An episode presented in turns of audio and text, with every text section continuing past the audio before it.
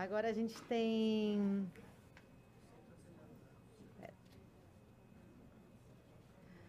a honra de receber aqui o professor José Fernando Simão. É uma honra tê-lo conosco.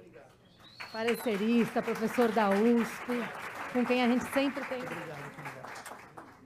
a alegria de aprender muito. É, é, é, é, sempre uma honra poder te ouvir, brindar com seu conhecimento, professor. E contar também com a Luciana Ismael para nós falarmos de garantias locatícias, garantias em contrato de locação.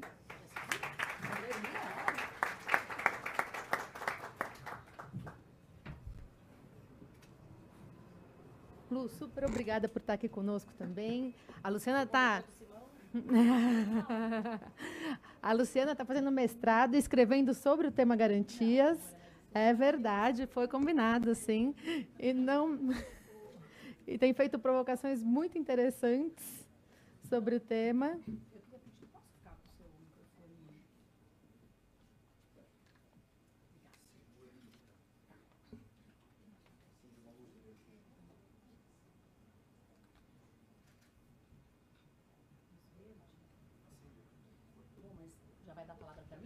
Está com você. Só não consegui. Ah, consegui. Bom, boa tarde a todos. É uma grande responsabilidade estar aqui, né, principalmente com a minha amiga Moira e com o professor Simão.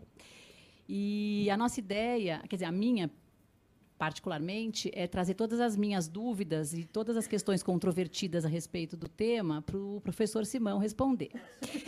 É, considerando que a, eu assisti a abertura da Moira e brinquei o, que ela extra... Luciano, o tema é tributação em locações imobiliárias, não, é isso? Não, ah. esse é na sequência. Ah, que susto, eu ia falar. Falta, já, já falta esse, esse, que é. Esse é na sequência. O Rodrigo Dias já está por aqui. Eles... Eu fiquei super tranquilo não. com esse tema, tributação. ele já tá, ele foi fazer uma reunião ali fora, mas ele já está por aqui. Bom, a ideia, eu, eu queria começar, né, lembrando que o que todo mundo já falou aqui, mas já que todo mundo falou, também tenho direito, né, é, que em meados, é, no, no final da década de, de 80, o Brasil vivia um cenário turbulento e desafiador, de modo que as partes travavam várias batalhas, árduas batalhas nos tribunais, porque a intervenção do Estado é, nos contratos de locação permanecia rígida. E, por conta disso, houve a escassez de imóveis para alocar. A lei, como todo mundo já trouxe, ela era francamente favorável ao locatário e era bastante protecionista. Por conta disso, a, nesse, nesse caos todo, vem a edição da Lei 8245, que faz 32 anos, né? ela, foi, ela entrou em vigor em dezembro de 91, e tinha no intuito de estimular as relações locatícias e o equilíbrio entre as partes. A Moira trouxe bem os objetivos da lei, mas e ela trouxe muitas novidades, porque a lei anterior, ela, além de ser protecionista, é, aliás, sendo protecionista, ela permitia a revisão de aluguel só a cada cinco anos e a correção, na a periodicidade e a da, da, do reajuste dos aluguéis, ela era trimestral, salvo engano, ou tiveram algumas leis, mas muito a que mais durou foi a trimestral, porque a gente tinha uma época de inflação galopante. Mas não sei se todo mundo lembra que remarcava preço no mercado todos os dias. Então, os três meses não eram sufici exato, não eram suficientes para recompor o valor do aluguel. Então, o valor do aluguel começava muito, bastante alto, porque a depreciação era certa. Uhum as pessoas ainda investiam em locação porque os imóveis mantinham o seu valor não obstante uhum. a economia, é. a situação econômica que a gente tinha. Mas ele era desfavorável em termos de remuneração, em termos de aluguel. Assim. É. A lei, ela, ela, muito dessa escassez né, do imóvel para alocar, é, a lei vem para incentivar para encorajar a volta do investimento. E muito, por, muito é, principalmente a questão da ausência da denúncia vazia da lei anterior, que afastou também esse investimento né, tão importante é, no, no, no, Brasil, né, no, tão importante para o setor é, econômico. É, então, aqui, uma inovação da lei importante para o nosso tema foi que ela ampliou o leque de, das modalidades de garantia. A lei anterior ela previa a calção em dinheiro o seguro fiança e a fiança. E a Lei 8245, ela traz no artigo 37 quatro hipóteses de garantia. É um artigo números clausos, né, um taxativo, mas no inciso primeiro, ao trazer a fazer referência à caução de forma genérica, né, uma, uma, dá para defender que seria é, gênero, né, ou seja, sinônimo de garantia, tanto de garantia real como fidejussória. E conversando com o professor Simão, né, a gente, eu comecei a falar, bom, mas é taxativo o artigo, mas traz calção no sentido amplo, então aí ele completa, bom, então é um mundo.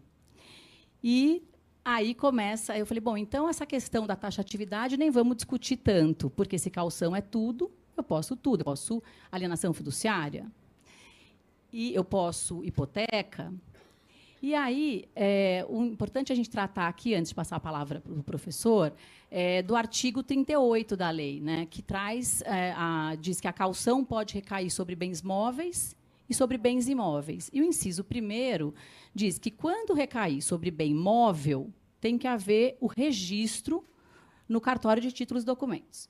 E quando recair sobre bem imóvel, deverá haver a averbação à margem da matrícula. E aí é, existe uma discussão, né, travou-se uma imensa discussão dessa interpretação da, da lei, de qual seria a natureza jurídica dessa garantia trazida no inciso 1 do artigo 38. É, se ela seria um direito obrigacional ou um direito real. Além disso, né, seus reflexos, que seriam quais, qual quais os requisitos formais e qual, quais os efeitos disso, a importância dessa natureza jurídica. É, existem três correntes, eu estava conversando aqui, né, antes dessa palestra com o professor e com a Moira, é, tem três correntes a respeito da natureza jurídica. E o interessante é que o saudoso Capanema, ele, ele traz, ele equipara, ele e a Maria Helena Diniz, eles entendem que o parágrafo primeiro nada mais é do que uma hipoteca quando se tratar de bem imóvel e um penhor quando se tratar de bem móvel. E a crítica a essa posição é de que então o legislador teria cometido uma impropriedade técnica, porque traz a expressão averbação e não registro, como prevê o artigo 167, inciso 1 da Lei de Registros Públicos. Aí vem uma segunda corrente, que, se eu não estiver enganada, não quero ser, é, afirmar, eu acho que o Silvio Venosa, pena que a gente pode perguntar para ele, é, entende que é o, que a, aquela garantia é prevista nesse parágrafo 1 do artigo 38 seria, um, um, seria direito real. E a crítica a esse argumento é de que seria um direito real, mas a lei não qualificou expressamente como um direito real. É, o Carlos Elias fala que é, a lei tem que ser batizada, ela tem que batizar o direito real, assim como foi feito no artigo 17, parágrafo 1 da Lei de Alienação Fiduciária. Traz expressamente que trata-se de direito real além lá do, do, do 1225 do Código Civil, que não são só aqueles, né, os, os, direitos reais, mas a lei pode trazer, mas ela tem que batizar, ela tem que trazer expressamente que se trata de direito real. E a terceira hipótese, então essa segunda entende que é uma nova modalidade de direito real. Desculpe, é uma nova modalidade, uma categoria nova de direito real trazida pela lei de locação. E a terceira entende que é um direito obrigacional com eficácia é, real. Então, a lei empresta, né, o, o, o ela, ele passa a ter, é, ele adquire a, a oponibilidade quando há a publicidade, ou seja, seja é, quando a, a calção é averbada à margem da matrícula, é, emprestou o efeito de direito real para aquele direito obrigacional. É, e aí, essa me parece que é a melhor posição, é, é, do Carlos Elias e. Meu Deus, tem uma outra pessoa aqui, acho que o Simão também, vou inventar que ele aceita essa. Mas é. Essa é uma boa. Acabei de esquecer quem era a outra outro nome que, de quem apoia essa teoria. Eu, eu confesso que quanto mais eu leio, mais dúvida eu vou ficando. E aí eu chamei a Moira para resolver e ela falou: bom, vamos tratar disso lá no painel. Então, esse é um ponto que eu gostaria de trazer, essa questão da calção, passar para o Simão, depois eu volto a falar de outros assuntos, porque depois de superado isso, tem a questão se esse direito trazido, essa nova garantia, ainda que, que seja um direito é, obrigacional, com eficácia real, é, ele pode é, ser penhorado, né, esse imóvel né, na, pode vir a ser objeto de penhora, e tem várias decisões dizendo que não, né, que ele não está no rol do artigo 3 da lei de família, então ele não pode ser equiparado à hipoteca, porque a lei, a exceção tem que ser interpretada de forma restritiva. É, então, ele, o que, que adianta? Né? Você tem um imóvel, você dá em calção, ele tem efeito erga omnes, mas você não pode penhorar se ele for aquele, se for esse único bem é, da família, né, residencial é, da família. E, e, aí vem uma outra questão, né, que eu também estava conversando com o professor Simão.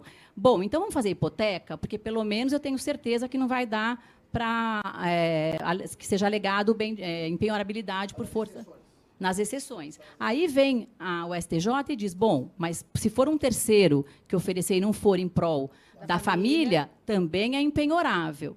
Então a gente vai ficando é, com uma insegurança jurídica tremenda. Né? Então, assim, primeiro, tem eficácia, tem efeito real? Tem. Conseguimos emprestar a eficácia de é, direito real para essa nova modalidade de garantia. Mas ela morre né, se for o único bem é, daquele calcionante. Então, eu quero ouvir. Aí, professora, o que, que eu queria entender? Né? Não, vou perguntar tudo junto.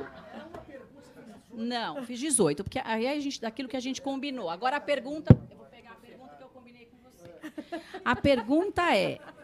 é seria essa calção do inciso primeiro, gênero, ela é calção em sentido amplo? Dois, qual a tipicidade? Luciana, vamos devagar, é sério. Vamos devagar. É muita coisa. Nós só temos 45 minutos. Sim, só que se. Eu, eu, tá bom, professor. Quem pergunta, pergunta em um. Quem responde, responde em dez, pô. Isso é, tá isso bom, é, é injusto. É irregular. Isso. Então tá. Então, então como Totalmente irregular, irregular. Qual a primeira pergunta? Bem, muito bem. Muito boa tarde a todos e todas. Eu queria agradecer o convite que me foi formulado aqui pela comissão, a doutora Moira me mandou uma mensagem, e eu estou exatamente com o dom da ubiquidade, eu sou Fernando igual o Santo Antônio, que era Fernando de Bulhões, então eu estou aqui e no segundo andar ao mesmo tempo na comissão do Código Civil. Então uma coisa interessante, isso está em dois lugares ao mesmo tempo, foi a primeira vez que me aconteceu, mas no mesmo prédio, com um andar, não faz diferença nenhuma.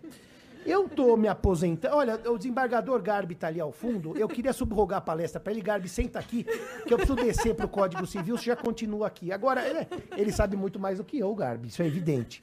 E eu tô aqui também com o meu professor Barbaresco, que é o professor de todos nós, pouca idade, mas muita sabedoria. E que se ele também quiser responder, ele pode responder, porque depois eu respondo, ele discorda de tudo. Então, quer dizer, também é, uma, é deselegante isso. E ele faz cara de bravo na palestra, você é, fica com aquela cara de ódio, então isso é desagradável. Mas eu não tenho problema nenhum, que eu tô ficando careca, gordo eu já fiquei, e eu tô pré-aposentadoria de palestra, cada vez eu dou menos palestra na minha vida. Agora, ela fez tantas perguntas que assim, o combinado era uma pergunta, uma resposta. Eu já esqueci o tema e as perguntas, mas basicamente, eu queria dizer o seguinte, a Lei 8245 foi feita de advogados para advogados para um mercado bom, ela é excelente. Toda vez que mexe na Lei 8245, eu tenho pavor de estragar uma lei que nasceu boa. A última, aquela mudança de 2009 sobre as garantias, eu fiquei meio apavorado que aquilo fosse ferrar o sistema. Graças a Deus não ferrou. Porque a lei anterior era uma tragédia. E libanês tem imóvel. E libanês deixa o imóvel fechado porque não aluga se não está indo bem. Você sabe disso. Você não é libanesa, mas eu tenho família meu libanesa. É, é. Mas seu filho é. Então a gente gosta de imóvel. Imóvel. O Dr. Garbi também gosta de imóvel, que eu sei. Até já chegou o rei dos imóveis, o Gomide. Gomide, senta aqui, ó. Vem, vem aqui. E o, senta aqui, o Garbi Gomide. também, professor. Que o Gomide deixa ele. Eh, vamos ver se ele está sabendo, se ele estudou bem o tema, que eu pedi para ele para tirar as dúvidas. Agora, a resposta aqui é muito difícil, porque nós criamos uma garantia chamada calção, que os alunos insistem chamar de o calção. Eu não sei por que eles chamam de o calção. É a calção. Aqui, aqui, Gomide, aqui à frente, vem, por favor. Vem, vem. O homem do risco. É um risco sentar do lado do Gomide. Senta aqui, Gomide. Garantia e, é uma alocação de risco. É, é por favor, Gomide, senta aqui. Com garantia tem menos risco. Daí criaram calção. Por que, que não chamaram de hipoteca ou penhor? Por uma razão simples. Sempre chamaram de calção no mercado. Então, para que a gente vai mudar um nome que todo mundo conhece? É como rescisão. Rescisão. Rescisão não existe. Nunca existiu. Mas nós continuamos falando, vamos rescindir o contrato. Daí o juiz não sabe o que é rescisão. Porque é resolução, resilição e daí rescisão não tem, mas a gente põe no contrato. Daí ferra o juiz que não entende o que está escrito porque a gente não escreveu bem o contrato. E não explicou para o juiz que rescisão não existe mais. Existe, está em evicção parcial, né, Gomide? E naquele outro artigo da prestação de serviço, são em dois do Código Civil. Mas era resolução. Agora, então vamos lá, chamou de calção. O que, que é calção? Uma garantia. Garantia sobre coisa. Sobre coisa. Móvel ou imóvel. Averbada, ou no registro de imóveis, ou no título dos documentos. Muito bem, até aí nasceu uma garantia. É uma garantia que é um dos poucos casos de garantia atípica. Atípica. Porque não há regramento sobre ela. Eu até dizia para a Luciana na sexta-feira no nosso café. O fato da lei dar um nome e não explicar o que é não torna típico o que tem um nome. Eu chamei você para te falar do Biltsutsut numa nota rápida. É o Biltsutsut tem uma nota na lei do inquilinato, porque aquele artigo é uma nota que não tipificou. E nós continuamos defendendo, e agora com mais acerto, que todo mundo diz isso, ele continua atípico. Porque o tipo, ou ele é legal ou ele é social. O Biltsutsut, se tipo é, é um tipo social, não é um tipo legal. Pedro Paz de Vasconcelos, Direito Civil Português. A calção é um tipo que é, uh, no fundo, uh, socialmente aceito. Estamos de acordo comigo? Se você tiver contra, pode Super falar, viu? O Garbi eu não vou nem pedir para falar, porque eu estou destruído. Se o desembargador Garbi falar, eu vou embora. Agora, a calção. o que acontece? Não, é que eu vejo meus professores, o Barbaresco e o Garbi na mesma. Eu não aguento. o Barbaresco começou cedo a dar aula. É que ele se conservou melhor que eu. E você tá com uma cara jovem e eu tô acabado. Isso é por culpa da Comissão do Código Civil, que eu tô perdendo o resto do cabelo que me resta.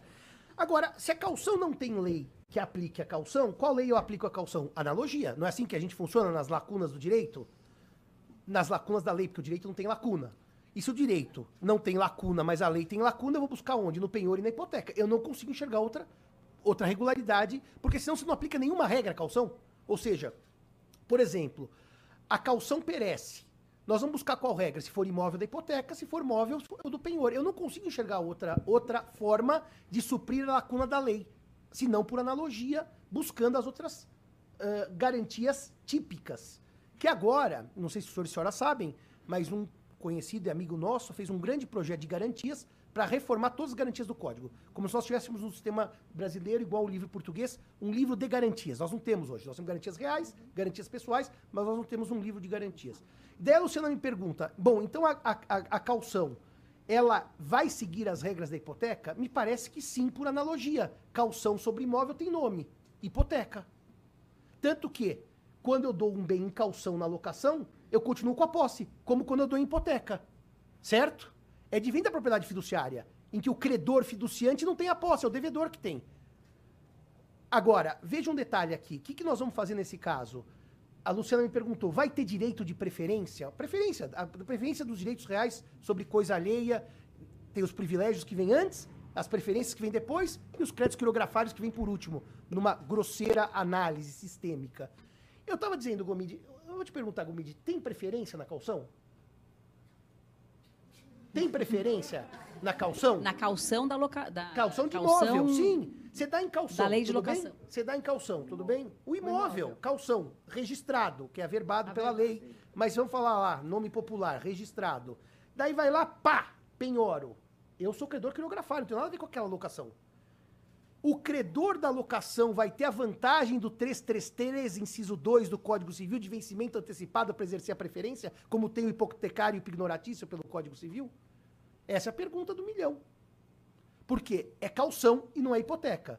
Mas se é calção e tem que seguir o regramento dos direitos de garantia típicos, tem que seguir tudo da hipoteca. Eu não vejo como seguir por parte. De ser uma, um direito totalmente novo. E qual é a função do direito totalmente novo? Nenhuma. Porque eu não consigo aplicar regramento nenhum, a não ser garantir uma dívida. Então eu teria uma garantia, desculpem, imobiliária inútil, inócua. Porque eu tenho uma garantia que eu não aplico lei nenhuma. Então eu tenho que aplicar as leis da hipoteca. Eu não, eu não vejo grande dificuldade, a não ser que o legislador de locação, vírgula, que é ótimo, fosse muito ruim. E que não é o caso, porque ele é ótimo. E ele só não chamou de hipoteca e penhor por causa da, da tradição do mercado. Então falar, vai, vai, dar um calção de banho. Mas aí fala de o calção, vou dar o calção. Você não tem um calção aí para dar, daí você tira o seu short e entrega. Mas eles confundem com cheque calção. Naquele tempo que existia cheque, né? Hoje ninguém mais vê cheque. Outro dia eu falei para o aluno, o senhor já viu um cheque? Ele falou, não sei o que é isso, professor. Ele nunca viu uma folha de cheque. Então eu tiro foto e mostro. Agora, a Luciana faz uma outra pergunta, fez muitas perguntas que eu já esqueci, mas veja um detalhe, Luciana. calção imóvel, calção imóvel. Resolve pegar calção em imóvel comercial? Resolve. Em imóvel residencial? Não resolve. Não resolve por uma razão simples. O imóvel residencial nós temos alguns problemas que a Luciana mesma trouxe. Se for o único, né? Se for É, o único, é, não se- resolve. é porque- Mas se ele vende É, norma- durante o. normalmente é o único, esse que é o problema. Porque nós vivemos, nós, não vi- nós estamos fazendo, falávamos agora embaixo do Código Civil. Um Código para o Brasil, não é para a Alemanha, nem para a Suécia. Então, falar, o fiador tem que apresentar 10 imóveis residenciais. Bom, é fácil, né? É o fiador dos sonhos, de filme americano, Clint Eastwood, que vai no Velho Oeste dando imóvel em aliás, deixa eu só fazer um, um, um, intervir um pouquinho. Eu acho que é legal você falar isso também, né? Porque a lei no 37, parágrafo 1 ela, ela hum, veda a acumulação de modalidade de garantia, mas não acumular várias Garantias eh, da garantias mesma da mesma modalidade. Então, pode sim quem o, o- o devedor dos sonhos oferecer 10 imóveis em calção em garantia. É assim, né? a Luciana advoga para grandes empreendimentos. Eu que só advogo para gente mais humilde, eu não tenho 10 garantias, não Eu tenho tenho nenhuma, nem meia tenho. garantia. Calcionante Ela fala em tem 10 garantias, parece assim, o mundo dos sonhos dela e do barbaresco são 10 garantias. O meu mundo é mundo de gente que tem meia garantia. É metade do terreno que ele vai dar em garantia. A penhora sobre fração ideal de 50%. A penhora. A garantia que futuramente virá uma penhora. Agora, veja, a lei não permite multiplicidade de garantias. E não adianta dizer que permite, ah, não, porque pela lei da liberdade econômica, nós vamos fazer um acordo aqui numa leitura intersistêmica e é nula a multiplicidade de garantias. Mas são duas partes hipersuficientes, Mas ela professor. ofereceu. A lei é ruim. Não, não, peraí, peraí, vamos devagar aqui. Ela está oferecendo duas garantias como fiança e seguro-fiança. Ou fiança e calção. Não rola. Não rola porque a lei proíbe. As partes são hipossuficientes. Norma de ordem pública não está escrito para as partes hipossuficientes. É norma de ordem pública. Muda-se a lei. Eu adoro mudar a lei. Sabe o que eu falei na Comissão do Código Civil? Vamos mudar a cláusula penal para os hipersuficientes, para os clientes da Luciana e do Barbaresco. Vamos mudar. Mas tem que mudar a lei. Não dá para fazer interpretação sistêmica. Não pode ter duas garantias, modalidades, mas pode ter, por exemplo, duas fianças. Ou duas, dois bens em calção, ou três bens em calção, ou cinco bens em calção. O problema é que não pode acumular modalidades. Então, estamos de acordo com isso? Estamos. Se eu tenho um fiador, por exemplo, para obrigação principal, nada impede que eu tenha um fiador para outras obrigações laterais, como danos ao imóvel. Ou mesmo dois fiadores para tudo. O problema é acumular modalidade de garantia. Não dá para acumular porque a lei proibiu. E pode ser a alocação de o pequenininho com o pequenininho ou do grande imóvel industrial com, uma- com um grande banco. É, não, não rola acumulação. Então, como é que funciona? Ou a gente pensa em calções alternativas ao imóvel residencial para evitar briga de bem de família, etc., que são os títulos de capitalização, que hoje em dia, eh, quando digo hoje em dia, já faz uns 10, 15 anos que eles estão pegando no mercado, ou a gente faz uma coisa que é tão simples, que é mexer na lei do inquilinato, que é tão simples. Por que três aluguéis? Três aluguéis não funciona, porque o processo de despejo é mais demorado que três meses. Apesar que agora, que eu digo vírgula desde 2009, com as liminares do 40, eu posso ter algumas situações melhores para despejo liminar do que tinha antes da reforma de 2009. Mas vocês me perguntam, por que três aluguéis? Ficou histórico. Hoje em dia isso não funciona. Por que, que não muda a lei para seis aluguéis? Ou por que, que não diferencia a, a, a calção em dinheiro da residencial para comercial? Que eu chamo de comercial lato sensu, que é não residencial. Por que a gente não trata os desiguais de maneira desigual? Então, hoje em dia, se quer tratar o desigual de maneira desigual, muda a lei. Agora, dizer que por analogia, pela lei da liberdade econômica, que é a lei geral que alterou o Código Civil, eu posso ter duplicidade de garantias? Não, não posso. Eu posso ter mais de uma garantia igual, ou seja, duas fianças. Se for o seguro que está cobrindo parcialmente, eu posso ter um seguro para cobrir A, outro seguro para cobrir B. Então, eh, o problema hoje é um só: imóvel residencial. E a dica de advogado para advogado: não aceitem. Vocês vão perder a garantia. Porque é tanto senão, é tanto se. E quando o STJ disse que a exceção do artigo 3 da lei 8.009 de 90, naquele inciso que cuidou da hipoteca. Porque vocês lembram que a primeira discussão era se a fiança era constitucional ou inconstitucional. Porque o fiador perde o bem de família por ser fiador de locação de imóvel urbano. A exceção é da 8245, certo? Nós tivemos uma discussão enorme e que chegou naquela, naquele nonsense do STF de dizer que perde na, na, na residencial e não perde na comercial, que era uma coisa sem sentido, e que agora uniformizou que perde. O fiador perde a casa que mora, qualquer que seja a modalidade de locação, residencial ou não residencial. Agora, se realmente seguir o que o STJ já disse, que, para perder o bem dado em hipoteca, hipoteca isso, isso é pacífico, né, CJ? Tem que reverter em favor da família. Como é que você prova quando você pegou um imóvel em garantia que aquilo reverteu em favor da família? Estou falando imóvel residencial único dado em hipoteca. Já, eu já não vou nem chamar de calção. Agora, também tem um detalhe: por que, que eu não posso chamar de hipoteca a garantia? É, Não há impedimento lógico nenhum. O que eu não posso ter é duplicidade de garantias. Eu não posso ter a hipoteca e mais a, a fiança. Então, por exemplo, o que tem muito nos contratos? Que as pessoas também confundem. Vem assim: o fiador é o João, casado com a Maria, tá tudo em ordem. O fiador indica seus bens. Indicar os seus bens não é dupla garantia. Ele está listando o que ele tem. Isso não tem nenhum problema. É uma informação em favor do credor. Agora, o que acontece às vezes? Vem na cláusula 2, né? E o fiador, vírgula, dá em garantia a casa. Bom, daí é dupla garantia. Porque a garantia da fiança é patrimonial, total. A garantia da calção é de um bem. Quando me perguntam, professor, o que, que eu devo fazer se pedirem para ser fiador? Eu aceito? Não. Você briga com a pessoa, claro. Porque depois você vai brigar e pagar a conta. A briga é inevitável. É só saber se é prios ou se é postérios. Agora, se você quiser muito ajudar alguém, o Gomide, no começo da vida, quando queria casar, não tinha onde morar, eu fui, eu ajudei ele na locação. Eu dei uma garantia. Mas o que, que eu dei em garantia? Imóvel. Porque se eu perdesse, era só aquilo. Não punha todo o meu patrimônio em jogo.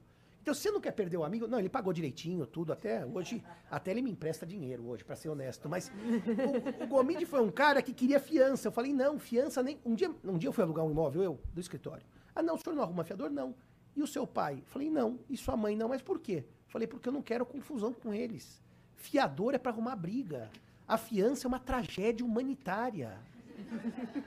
Eu sou da TUF, torcida uniformizada do fiador. Eu adoro o fiador. Mas o fiador tá, em bom português de Portugal, lixado. Porque o fiador só tem uma alegria. Sabe qual? Esperar acabar o prazo do contrato para notificar. Se não notificar, ele fica lá até a morte. Per omne nem casamento dura como a fiança no Brasil. O casamento acaba no Brasil, tá, tá na estatística do IBGE, com 5 anos. O meu tio alugou uma casa nos anos 60 e saiu de lá nos anos 2000. Ele ficou 40 anos e o fiador lá, coitado, preso na casa. Eu falei pro meu tio, você se divorcia da minha tia e fica com o fiador, porque você casou mais com o fiador que com a minha tia. Ô, ô, ô, professor, sabe o que eu queria? Eu vi lá, eu, em algum lugar, eu achei que você escreveu uma crônica de uma morte anunciada. É. Que que, É. Eu não consegui achar esse texto, mas É. era sobre a fiança, né? É, sobre a fiança. Porque a fiança é o seguinte, eu gosto muito da fiança. Agora, a fiança é um contrato simpático. Eu gosto muito da fiança. A fiança é uma coisa muito bacana, porque assim, se você perguntar pra alguém, tira a palavra fiança, fala assim, nós vamos fazer um combinado aqui, ó, um jogo. Qual que é o jogo? Eu moro na casa, legal. Eu faço churrasco, legal. Eu uso a piscina, legal. E, e o Gomide tá esperando saber a parte dele. Simão, Simão, e minha parte no jogo? Você paga a conta se eu não pagar e perde a casa que você mora. Porra, que jogo legal esse! Você mora na casa. Ah, e se for um imóvel que eu tô garantindo que é comercial? Eu, locatário, não perco a casa que eu moro. E o fiador perde a casa que mora. Quer dizer, a fiança é uma tragédia. Tanto que o Bevilacqua disse que a fiança, por isso que eu chamo de uma crônica de uma morte anunciada, a fiança, eh, ele usou uma metáfora que eu fiquei, eu fiquei obcecado com essa metáfora. Posso falar? Pode. É mitologia, viu? Não tem nada a ver com Pode. direito. Ele falou que a fiança é pro, não pode ser pro fiador o que a túnica de Nessus foi para Hércules. Eu fiquei obcecado para saber quem era Nessus. Depois eu estudei muito isso, e agora todos os museus que eu vou, eu tenho foto de Nessus em todos os museus que eu já fui. O Nessus era um centauro que cruzava o rio Évenos. E quando ele fazia o, a- o cruzamento do rio Évenos, ele tinha uma paga para transportar, como se fosse uma balsa. E o Hércules estava lá com a Djanira, e a Djanira, a namorada, a esposa do Hércules, falou: Eu quero ser transportada pelo centauro. Daí, não, mas não vai pelo centauro e tal. E ele foi. E ela foi. E depois ele pediu a paga. Quando ele não deu a paga pro Nessus, ele matou o Nessus. Só que ele matou o Nessus com a flecha da Hidra de Lerna, que tinha aquele veneno fortíssimo. E daí o centauro dá pra Djanira uma túnica com sangue da Hidra de Lerna, que era transparente, e diz pra ele: o dia que ele começar a duvidar do seu amor, dá pra ele vestir essa túnica que ele vai continuar apaixonado por você.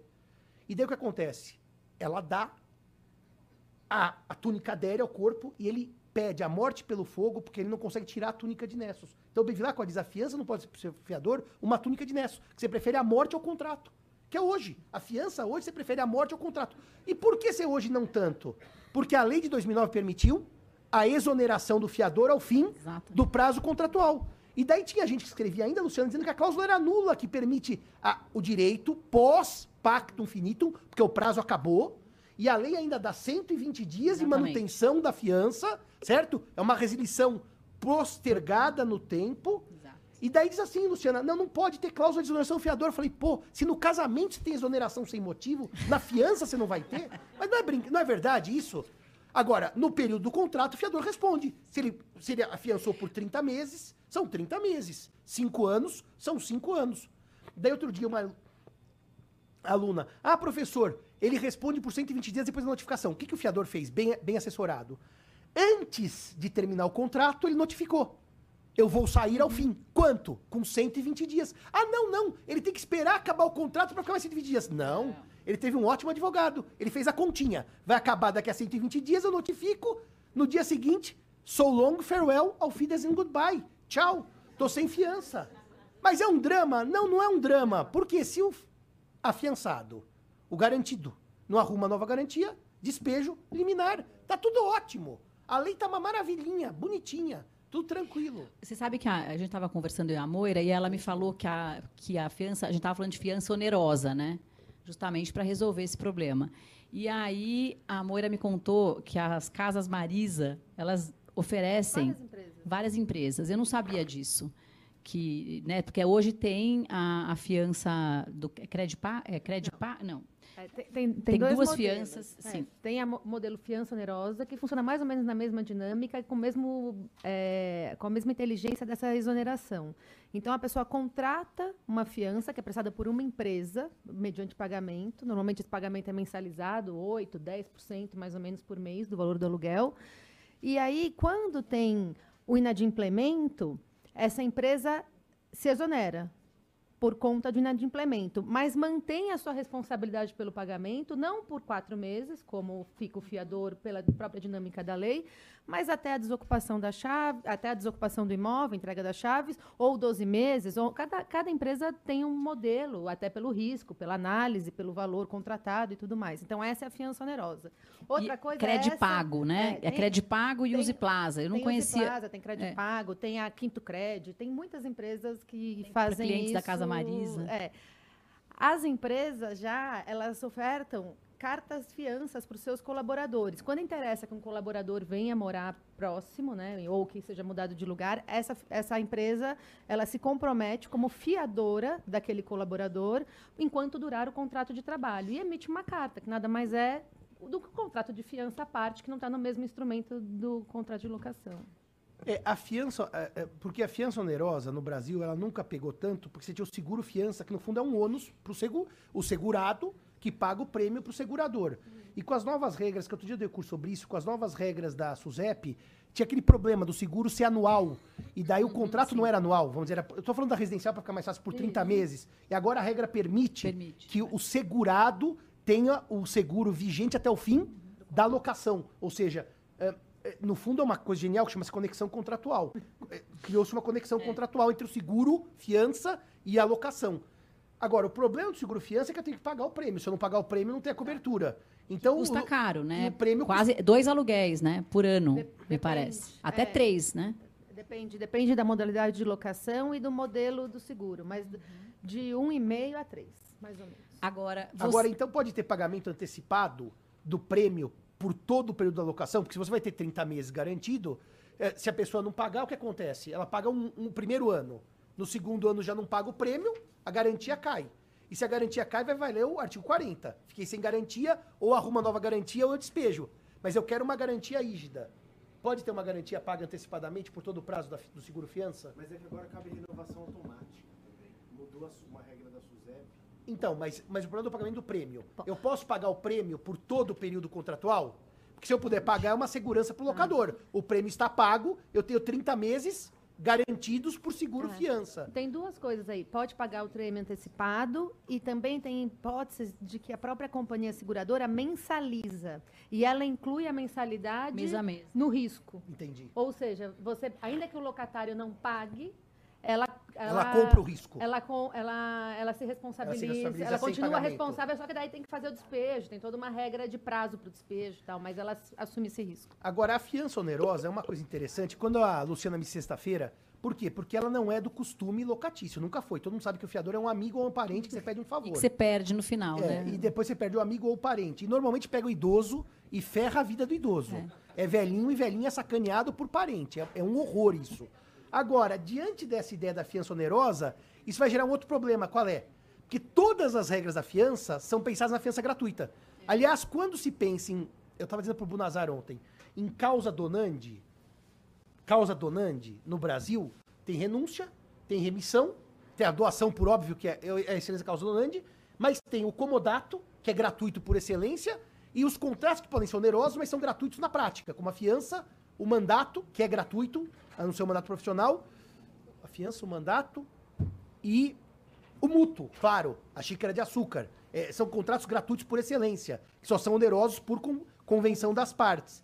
Então, é, aí é muito interessante se pensar quais são as regras da fiança que não são aplicadas à fiança ah, onerosa.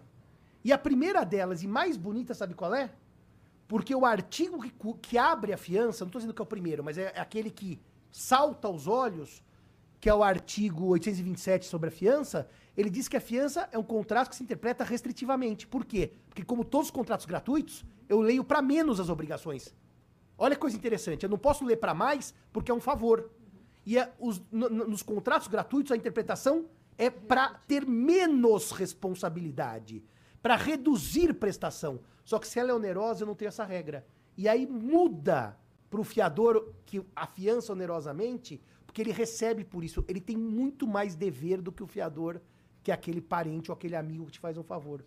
E eu acho que isso, Luciana, precisaria de uma grande reflexão da diferença entre fiança gratuita e onerosa para fins de aplicação das regras do Código Civil sobre a fiança.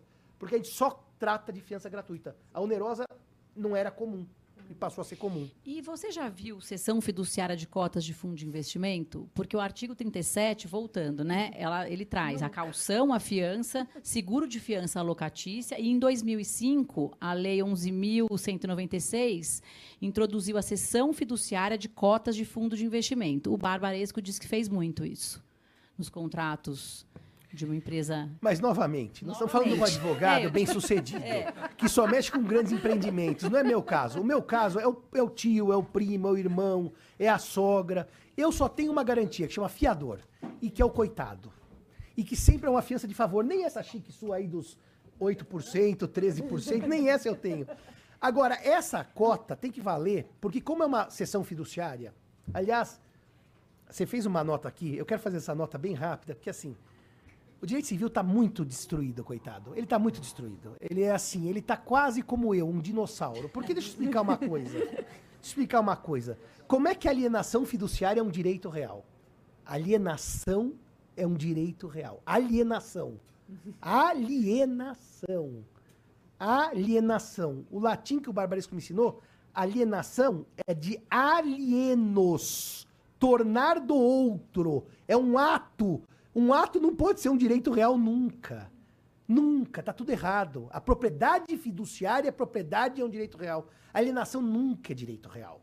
Só é na cabeça do legislador brasileiro porque atendeu ao pedido dos clientes de alguns amigos aqui da mesa. Agora, eu não vou, não vou, não vou, não vou indicar os amigos para não perder os amigos. Porque se você falar para qualquer pessoa do mundo que a alienação, o ato de tornar alheio é um direito real, não, a propriedade fiduciária é um direito real, como está no código. Não a alienação fiduciária, que é um ato jurídico de tornar alheio e que nasce necessariamente de um contrato, não é? Chama-se compra e venda normalmente, que vai transferir a propriedade. Ou é a alienação que transfere a propriedade? Primeiro é uma compra e venda e depois você faz alienação. Mas no Brasil não, tem alienação fiduciária sobre coisa própria. Quer dizer, aqui é o país da piada pronta. Eu chego no banco e falo assim, banco, você me empresta, empresta, você não vai garantir o que é meu. E eu alieno para você. Isso é o país da piada pronta. Porque eu vou tornar alheio o que é meu para virar credor, para virar devedor com o que é meu indo para o banco. Isso é o país da piada pronta jurídica. Ninguém acredita no mundo que a gente fez essas coisas. As pessoas não entendem nem explicando isso daí. É, As pessoas não entendem, mas não tem uma garantia que chama hipoteca? Tem. Mas como a hipoteca, o judiciário criou várias dificuldades para executar, nós criamos uma garantia sobre coisa própria chamada alienação fiduciária. Sobre coisa própria. Quer dizer, bom, Mas não era nada disso que eu ia falar. Eu queria só falar uma coisa pra você. Não era nada disso. O tema nós nem entramos ainda. Eu só queria dizer pra você o seguinte, Luciana, não, que isso é muito importante mesmo. A natureza das coisas, né? A natureza das coisas. De rerum natura, Lucrécio. Quando você tem uma regra no artigo 33 que diz assim: você tem preferência. Se a- o contrato está registrado na matrícula, ele dá adjudicação para o locatário preterido. Se ele não está registrado, ele só dá perdas e danos contra o locador preterente. Isso tem uma lógica estrutural fantástica. Quando- porque é eficácia da obrigação perante terceiros. O contrato não vira direito real, ele segue sendo obrigação, mas ele atinge terceiros. Tem um efeito do direito das coisas, erga omnes, mas ele não virou é direito real. Então isso fica claro. Quando você resolve entrar com uma ação anulatória porque você vendeu para outro, você já começou com tudo errado. Porque anular é devolver ao estado anterior. E você não quer devolver ao estado anterior, você quer como inquilino ficar com o imóvel para si. Você quer adjudicar. Você quer tomar do terceiro que não observou a preferência, não quer anular. Porque se você quisesse anular, o imóvel voltava ao locador e o dinheiro ao comprador. E você, locatário, ficava com o quê? Com nada. Você entrava com uma ação para ganhar zero. Então, aí que é o problema, que é o nome das coisas. Eu não posso dizer que a calção é um direito real. Eu vou responder a primeira pergunta dela agora, para começar a palestra. Eu não posso dizer que a calção é um direito real, porque ela não é um direito real, porque os direitos reais existem em números clausos por uma segurança jurídica. E se fosse para ser direito real, estava no rol do 1225, que não está. Ou expresso na, na Ou lei, como expresso fez na própria a lei, alienação como ela fiduciária. fez com a alienação fiduciária, que é uma lei muito bem feita para os credores. Ela é excelente. Ela é excelente para os credores. Tecnicamente, ela é um desastre. Agora, vamos seguir. Se ela não é um direito real e não é, o que, que ela é? É uma garantia atípica, cujos, cujos efeitos vêm das garantias reais, ou penhor ou hipoteca, e que com o registro tem eficácia erga omnes. Agora, e se eu não levar o registro à calção? Não levo. Eu opto por não levar. Qual é o problema? Zero entre as partes. Terceiros é que não vão sofrer os efeitos. Porque outro dia aconteceu comigo de aparecer com uma hipoteca há muitos anos. Ah, doutor, eu quero executar a hipoteca. Só que eu nunca registrei. Executa normal. O bem não continua em nome do devedor que deu a hipoteca? Continua. Ele vendeu? Não. Executa a hipoteca. Chama-se execução hipotecária. Mas não está registrado. E daí? O contrato para produzir efeitos entre devedor e credor não precisa de registro.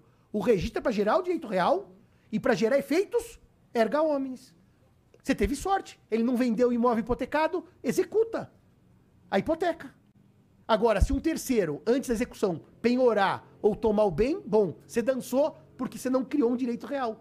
Mas no âmbito obrigacional, é a mesma discussão que estamos tendo agora na comissão, do 463, do compromisso registrado. O compromisso de venda e compra não precisa de registro para comprador e vendedor, promitente e promissário. É para terceiros, porque entre nós vale o que nós combinamos. Por isso que a gente adjudica sem registro. E tem súmula do STJ. Então, reparando que a- o direito civil tem uma lógica, o registro não é para as partes, é para terceiros. Entre as partes vale o que nós combinamos. Uma coisa- Pacta sunt servanda. E eu, e eu achei uma decisão que era uma hipoteca garantida um contrato de locação. Só que na hora de executar, o, o locador, credor, ele executou o contrato de locação. E aí vem uma decisão, ele executou o título errado, né? E aí não houve a penhora, não, não houve essa questão da empenhorabilidade. E aí está na, na- na decisão que ele deveria ter, obviamente, executado A a escritura de hipoteca. E aí sim penhorar o imóvel, né? Que tem a exceção da, da, da lei da proteção do bem de família. O que mais que a gente. Então, você ente- então no final da história é isso, né? É uma nova modalidade de garantia trazida pela lei de locação, essa calção imobiliária, mas ela é um direito obrigacional com eficácia real, portanto, Eu vou tem dar uma dica final, sequela. senhores. Os senhores comprem um livrinho desse tamanico do professor Vilaça, chamado Dos Contratos Típicos e Atípicos. Inclusive, o contrato shopping center ele foi o primeiro. Isso nós não éramos nem nascidos em Barbaria. Estou falando sério, nos anos 80. Você não era nem nascido nem eu, porque nós nascemos bem depois disso. Olha o Tomás aí. Esse aqui foi meu colega de graduação, tem uma história muito interessante sobre o ICMS e o tomate, mas eu não vou contar agora que eu não tenho tempo. É, então eu só vou contar uma coisa. Quando o Vilas escreveu aquele livrinho sobre contratos típicos e atípicos, e ele falou que a locação de shopping center era um contrato atípico, porque ele reunia vários tipos em si, que ninguém entendeu naquela época, ele foi precursor de uma ideia. Então, para quem não entende o que é típico e atípico, e dá o nome em júris, agora eu estou dando um parecer sobre cláusula penal em, contra, em delação premiada. É um contrato meio do badarão. Parecia meio do badarão. Você diz assim na delação premiada: a multa é paga para ressarcimento dos prejuízos. Tem lá nome, cláusula penal. Tem nome no direito civil. Então, é uma multa que tem nome, cláusula penal. Se você não põe o nome certo, o juiz se ferra depois na, na análise do que, do que você tem para dizer. Mas, de qualquer maneira, esse livrinho do Vilaça, eu acho que é a Bíblia que todo advogado devia ler, porque ele vai montar o douto des, douto fácias, fácil fácias e fácil des, que são as quatro prestações de Paulo, e esse livrinho ensina a gente a fazer contrato. Não precisa ter aula. Você lê aquele livrinho, não tem um contrato mais que você erra. E se não souber o nome do contrato, não põe põe instrumento particular de Sbrubbles, por exemplo. Porque é melhor chamar o contrato de Sbrubbles do que chamar de comodato, que é locação, de chamar instrumento particular e outras avenças. Bom, se é particular, tem que ter algum objeto. E as outras avenças tem que ter alguma outra avença. A primeira avença para ter outras. Né? E daí você vai ler lá, professor, que contrato que eu firmei? Eu falei, uma porcaria de contrato. Mas, lê o livrinho do Vilaça, é assim, ó, fininho assim, ó, como esse aqui que eu ganhei do Castro Neves. Leia aquele, contratos típicos e atípicos. Ele vai ensinar, por exemplo, por que, que o Gomide sabe que o Bilto Sut é atípico. Ele vai ensinar porque o Barbaresco sabe que o shopping center é atípico. Aquele artiguinho da lei, aquilo não tipifica nada do shopping center. Aquilo é uma bobagem. Podia estar tá lá, podia não estar. Tá. Estou dizendo em termos de tipicidade legal. Agora, tem regras que você tipo aplica ou não aplica. E fica um tipo social. Que eu dizia para Luciana. Shopping center, todo mundo sabe. Todo mundo não, que eu não sei, que eu não faço. Mas todo mundo contrata o Barbaresco. A Luciana faz contrato de shopping center, porque tem um modelo socialmente típico com as suas variações que dão a especificidade do caso concreto. Acho que era isso, né, Moira? É, eu só queria fechar, Moirinha, falando sobre o serviço de proteção do quinto andar. Teve uma discussão, é, o locador entrou com uma ação Carlos de despejo Dias. e com pedido de tutela. E aí houve uma discussão se havia garantia ou não do contrato. E, no final, a, é, tem a decisão de que não, que o quinto andar ele não é uma garantia ao contrato de locação.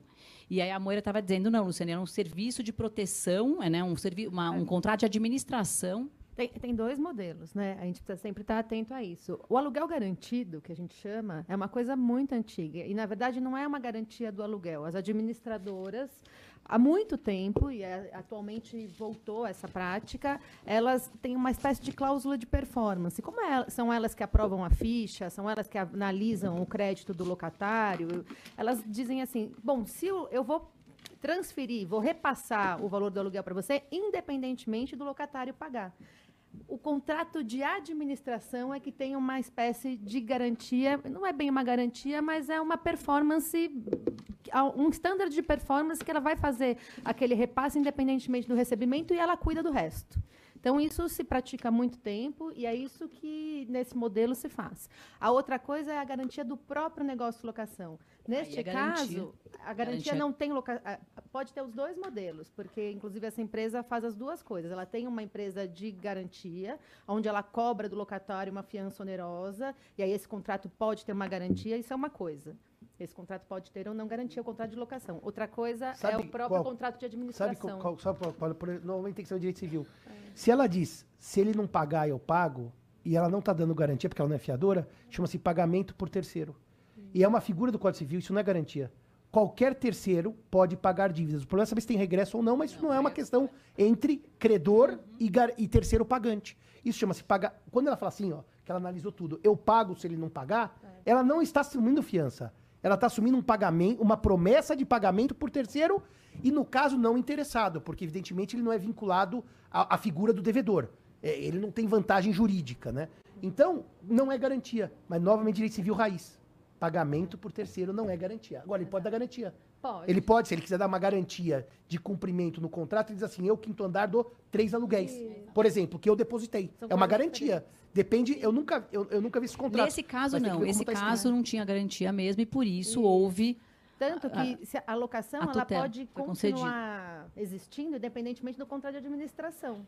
Né? É, mas Se retira a locação foi a discussão, né? Porque é. daí o locatário alegava que tinha uma garantia que, portanto, não cabia né, a tutela. é. Enfim, é isso. O é. que mais? Agora, o que eu acho de um ponto importante, o professor Simão trouxe até a questão é, da alienação do bem próprio, né, dessa, desse interesse da parte, às vezes, de querer adquirir uma dívida e ela se responsabilizar por um patrimônio que é dela, a gente tem que pensar isso em relação à locação, que é uma coisa que aconteceu recentemente num julgado, o julgamento agora que a gente teve do STF, a- na questão da avaliação da penhorabilidade ou não do bem imóvel de família, se tinha proteção ou não, quando você tinha uma locação não residencial e o bem era da própria pessoa, bem privado. E aí, olha que interessante. Aliás, o, o escritório do Rubens que tocou, fez a petição, ele está aqui fazer as honras. A gente foi lá quando a gente detectou a ação para ajudar, para tentar contribuir na formação dessa jurisprudência. E o Rubens eh, São os prestou. temas, né? os Exato. É. E o que aconteceu ali? Partiu-se de uma, de uma decisão e de uma discussão em relação ao direito de moradia, que é constitucionalmente protegido no artigo 6 como direito social, se, quando a gente está tratando da locação comercial, por ela estar mais na liberdade é, contratual, e, não, e, e- assim, na, na iniciativa privada, né, de produzir e tal, se isso, quando a gente comparava com o direito à moradia, se ele tinha maior ou menor valor, e era essa discussão, e também a questão de que o bem do fiador seria penhorável e do locatário não. Referir o princípio da isonomia, né? Eles Eram tratam- essas duas decisões. E sabe quem entrou de amicus curiae junto com a gente nessas decisões todas? A Associação de Lojistas. Por quê? Olha a importância da fiança. A gente ainda tem nas carteiras mais ou menos 36, 30%. Eu estou com o número atualizado do Secov. É, 37. qua- 42% fiador. Isso é março de. Ó, mas me corrija, porque em 2009, quando veio a mudança da 8245, era 80% fiança. Ó, a fiança agora- tá perdendo, Tá perdendo, espaço. é Depósito. ca- Então, isso que eu te Exato, contar. exato, Depósito calção morrendo. 43%, fiança 42%, seguro fiança 14% e outras modalidades É. 1%. Nessa pesquisa do Secov, nas imobiliárias a gente, já 2023. vê isso caindo. Por quê? Mas a gente tem que pensar que a fiança é uma das únicas modalidades gratuitas. E que é, na locação não residencial de pequeno porte, que é a da, da lojinha e tal, para essa pessoa usar a modalidade gratuita é importante, porque ela, ela não tem outra. E o dinheiro é importante para o capital de giro da próprio negócio. Então, essa associação de lojistas entrou junto e falou assim: para a gente importa, a gente quer que o bem imóvel do fiador, neste caso, seja penhorável, porque interessa para mim, logi porque assim, gente, na locação, no mundo da locação, a gente lida com uma inadimplência final de 1%. Quando a gente facilita o acesso ou quando a gente executa uma garantia, a gente, tá, a gente tem que pensar que a gente está é, mo- movimentando todo um sistema em, de- em prol de um devedor desse 1%, e se isso faz sentido, que era o que acontecia neste caso. Então, eu interviria naquele contrato, pensando na função social como se fosse daquele caso, daquele contrato e não do sistema, né? Para proteger o direito à moradia daquela pessoa em detrimento do acesso ao negócio, à produção, tudo de uma outra gama muito maior que eram todas as pessoas que têm acesso. E a própria Associação de Lojistas esteve lá dizendo, gente, precisamos tornar isso penhorável, porque isso facilita muito... Não, ficou penhorável. Nós- Tanto sim, de imóvel penhorável. residencial quanto, eu tô com, quanto Penhorável. comercial. Agora, Tem ia número uma dos coisa. E aque- olha só, aquela loca era daqui de São Paulo, um imóvel do Campo Belo. A pessoa, já, o credor, o locador já tinha falecido, ação tramitando há mais de 30 anos, para lá no STF, no, assim, no finalzinho do segundo tempo, dizer que era empenhorável. Sabe, assim, a gente tem que, em termos de segurança jurídica, Não, e eu ia dizer uma coisa que bate com aquilo que você me disse uma vez na palestra da pandemia. é, Que a locação é um mercado tão ah, ah, maduro que os casos de locação no judiciário para rever aluguel são ínfimos. Se fizer um, um volume de locações que existem no Brasil, estou falando só, não vou nem pôr a residencial, comercial, o número de oportunistas que foi lá pedir redução, ele é ínfimo, porque é um mercado que está maduro. Mas por que que ele está maduro? Porque a lei é boa. E é isso que eu queria terminar. Queria dizer para os senhores, a lei é boa, a lei é muito boa. Nós não podíamos ter uma lei menor, melhor. Agora, soluções pontuais de ajuste, por exemplo, nas garantias, merece. Por que a gente não separa a grande locação da pequena locação? Para ter alguma flexibilidade contratual. Por que a gente não dá uma valorizada nas diferenças contratuais? A lei precisava amadurecer. Amadureceu por 30 anos, certo? E hoje a gente pode amadurecer o CDC, por exemplo, tirando garantias de alguns consumidores que tenham vantagem econômica. Por que a gente não amadurece a lei de locação e faz pequenas alterações para permitir nos grandes contratos maior liberdade? Agora, por lei, não por analogia, porque daí é criminoso. Dizer que a lei permite dupla garantia, ela não permite. Mesmo nos contratos simétricos e pode paritários, ser um né, contrato professor? de 50 milhões por mês, simétrico e paritário, não tem dupla garantia. E não tem. E se os senhores puserem, eu dou parecer. Não tem, não distorce a lei, a lei está aí. Quem não gosta da lei, muda a lei no Congresso. O brasileiro adora mudar a lei na caneta. A doutrina adora mudar a lei na caneta. Ó, Moira, aqui os. Aliás, a gente tem um anteprojeto de lei, bem, exa- bom, anteprojeto não, um projeto de lei, o 4571 de 2019, exatamente nessa diretriz. Se eu fosse resumir ele em uma frase, como diz o Jacques, vale o que as partes combinaram. Ele, ah, o Tomás está aqui, também trabalhou bastante no projeto. É, o que a gente quer é exatamente isso. A lei foi pensada para dar uma gradual liberdade, liberdade contratual para estas partes, mediante esse amadurecimento que fazia necessário perante o mercado, porque antes era muito protetivo, não dava para sair do 0,80 de uma vez só. Mas agora a gente já está nesse momento, já está nesse lugar de dar o próximo passo. A Raquel falou aqui, não tem mais por que ter a trava dos 30 meses. Os locatários não querem mais a trava de 30 meses. O locatário quer sair antes. Então, por que, que eu não dou a denúncia vazia antes? Por que, que eu não libero nas locações enormes a acumulação de garantias? Por que, que eu não tiro o rol taxativo e deixo as pessoas criarem novas garantias? A gente está num momento de criação de tantos Mas- modelos mas de negócio. Só vou fazer uma nota. Eu acho que a gente tem que fazer o capítulo das locações regidas pela lei da liberdade econômica, diferenciada das outras. Porque a duplicidade de garantia é criminosa na velhinha. Tomem cuidado com isso. Outro dia dei a palestra no escritório, Tomás, lá do Bermudes, para falar de juros, que eu estou cuidando da, da- da subcomissão da- dos juros. Né? Ideia de discussão assim: os Faria Limers acham que todo juro é o juro do empreendimento do barbaresco. Eu estava explicando que a dona Maria, também credora de aluguel, e o seu José devedor também pagam juros legais. Tem que tomar cuidado. Não é, os, juros, os juros são hipersensíveis. Não adianta só olhar a locação sobre o grande ótica. O que eu acho que é o charme hoje em dia, e que a lei da liberdade econômica ensinou, é que a gente pode separar as coisas em dois pacotes distintos. Toda a minha atuação, se eu conseguir aprovar na minha comissão, é para nos contratos, na cláusula penal, é mostrar que existem contratos que tem que ter cláusula penal diferenciada. Por que, que numa grande construtora com um grande banco eles não podem negociar cláusula penal diferente da dona Maria e o seu José na compra e venda do carrinho usado? Agora, tomem só muito cuidado com isso, porque quando você fala assim, em- bem entusiasmada, ah, tem que ter várias garantias, eu discordo não. completamente. Nas locações não residenciais. Tem que, não, nem nas não maiores. residenciais. Eu acho que tem que ser contratos paritários e Isso, simétricos. E, isso. senhores, vamos usar o termo da lei para não começar com confusão. A lei diz contratos paritários e simétricos. E aí, Moira, a gente arruma tudo. É Deixa a dona Maria feliz e o Tomás, que é um Faria Limer nato, feliz. O Barbaresco já tá feliz porque ele tá rico, ele não precisa nem ficar mais feliz, viu? Olha, Agora, eu acho que é Eu isso. só, né? quero, eu só quero falar que o, o, a o tema do ST, aqui é aquela questão do, da norma, da, da tema 1127 1127, que estabeleceu a seguinte tese: é constitucional a penhora de bem de família pertencente a fiador de contrato de locação, seja residencial, seja comercial. E tema do repetitivo 1091 do STJ. É, vamos ver aqui. É válida a penhora do bem de família de fiador dado em garantia em contrato de locação de imóvel, seja residencial ou comercial, nos termos do artigo 3 inciso 7 da Lei 8009 de 90. Então, só para quem quiser anotar, agora está superado, né? Gente, queria agradecer mais uma vez, professor, uma honra tê-la aqui conosco. Obrigada por aceitar o convite. Luciana, sempre provocativa, com muitas perguntas. Deixa ela fazer mais umas 20, a gente poderia ficar aqui respondendo. Super obrigada e vamos dar continuidade aos trabalhos. Obrigada.